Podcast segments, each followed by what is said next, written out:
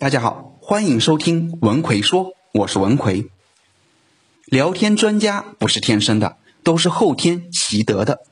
只要你能掌握一些适当的方法技巧，你也一样可以成为聊天高手，在众人面前自信的侃侃而谈。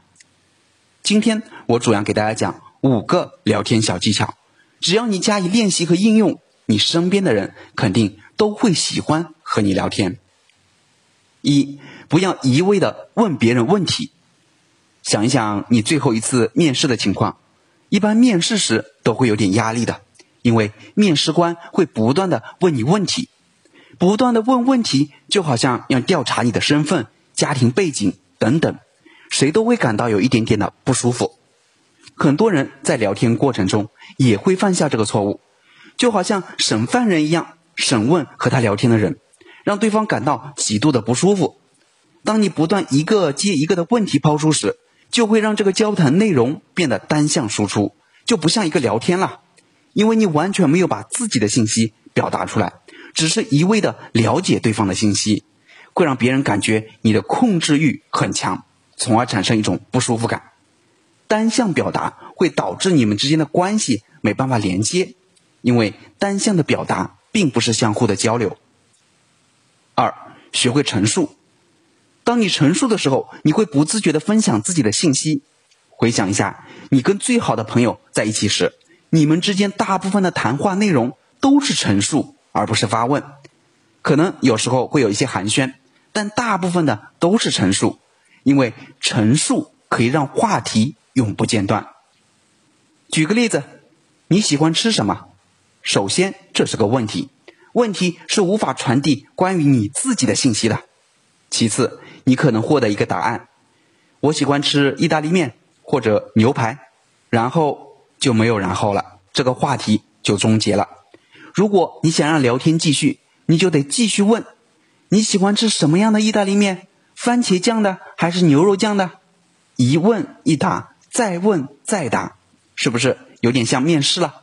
如果换成是陈述，就可以这样说：我喜欢吃西餐，比如那个意大利面。因为小时候很少有机会去吃西餐，所以父母带我们兄弟几个去吃西餐时，我们都会非常的激动，味道也和我们平时吃的不太一样，光看样子就很好吃。在这个简单的陈述里，你就传递出了大量关于自己的信息。他知道你比较喜欢吃意大利面，你对食物的视觉效果比较看重，追求色香味俱全。你有几个兄弟？你父母平时不太带你们去吃西餐等等，他对你就会有了更多的了解。其次，这样的陈述也很容易让对方接话。第一，如果对方也喜欢吃西餐，那他就会说些关于自己和西餐的事。第二，你有兄弟姐妹，这也是一个话题的切入口。第三，我小时候父母带不带我们去吃西餐等等。所以，这个简单的陈述可以散发出很多的话题，根本不用怕没话题聊。三，谈论你的家庭，家庭这个话题是最容易聊起来的，你根本就不用刻意的去思考或积累家庭方面的聊天素材，你可以自然而然的说起你家庭里面的事，比如关于你爷爷奶奶、外公外婆、叔叔阿姨、哥哥弟弟、姐姐妹妹、堂哥堂姐、堂弟堂妹、三姑六婆等等。随便讲一个都可以讲好久，比如我哥哥小时候特别调皮，还总是爱欺负我。记得有一次怎么样怎么样怎么样，我妹妹胆子特别小，走到哪里都要跟在我屁股后面。记得有一次怎么样怎么样怎么样。当你说完后，对方也会说一些关于自己家庭的事，比如我哥哥小时候对我特别好，走到哪里都会保护好我，怎么样怎么样怎么样。当我们不断的和对方聊家庭成员的情况时，就很容易和对方建立一种熟悉的感觉。四是用停顿而不是嗯啊这样的词。在讲第四点之前，我插一句：经常有学员会问我，张老师如何才能让自己说的话让别人喜欢？在职场中如何获得同事的认可、下属的幸福、领导的信任呢？怎样才能成为一个？高情商的说话者呢？针对这些普遍的问题，我在前不久出了一个“你的说话方式决定了你情商高低”的课程，主要就是来帮助你提升说。话口才水平，让你说的话别人都喜欢听，让你身边的人都喜欢和你在一起。想学习这个课程的朋友，可以微信搜索我的公众号“文奎说”，然后在公众号里回复“说话情商”就可以了。好，我们来讲第四点，使用停顿而不是“嗯啊”这样的词。和有些人聊天，你会感觉很累，觉得对方说的话就像一头乱麻一样。造成这种现象的其中一个原因，就是用了太多的“嗯啊”这样的词。所以，我们说话时要养成把“嗯啊”这些词去掉的习惯。实在不行，就使用停顿。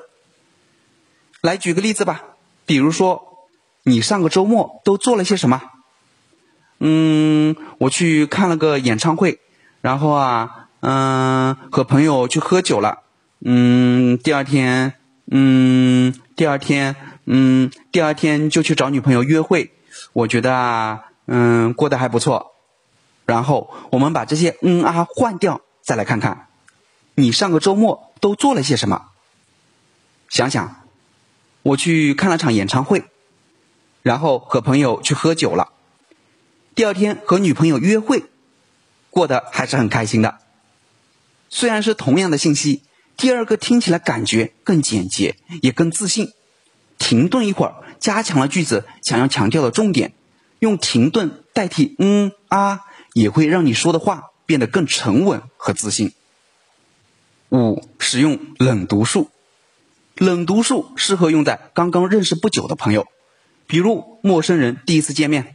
这个方法技巧也很简单，就是不要去问对方。而是直接进行推测对方的所有信息，比如你想知道对方喜欢吃什么，就直接说：“我觉得你应该喜欢吃面条吧。”你这样的推测会有两种结果：第一种，对方不喜欢吃面条，然后就会纠正你说自己喜欢吃米饭；第二种，对方会说自己喜欢吃面条，就会非常惊讶的问你：“你怎么知道我喜欢吃面条？”对你的兴趣一下子就来了，兴趣来了，聊起来就比较容易了。所以你可以把自己当一个算命师，你的推测本来就有很高的成功概率。比如喜欢吃面，北方主食就是面，南方主食基本上是米饭，很好猜的。看对方身材比较好，就推测对方平时爱锻炼和运动；看对方身材不太好，基本上就是比较宅的。看对方穿的干净利落，就猜对方注重仪容仪表；看对方穿的很随意，就猜对方不拘小节。男生不是游戏就是运动，女生不是逛街就是逛淘宝。按这种思路去猜，十有八九都会猜中的。一旦猜中了，对方马上就会对你产生十足的好奇心。好了，今天主要给大家讲了五个聊天小技巧：一。千万不要一味的问别人问题。二、学会陈述。三、谈论你的家庭。四、使用停顿而不是嗯啊这样的词。五、使用冷读术。方法技巧都非常的简单，重点在于练习和应用。跟领导沟通是需要一定的方法技巧的，尤其是想要说服领导接受你的意见或想法时。那我们应该怎么巧妙的和领导沟通呢？我给大家总结了四个和领导沟通的技巧，只要你能掌握这四个技巧，和领导沟通起来就会非常的轻松，领导也会很乐意接受你的意见。具体是哪四个技巧呢？微信搜索我的公众号“文奎说”，然后在公众号里回复“一三四”，我详细讲给你听。我在微信公众号“文奎说”理。等着你。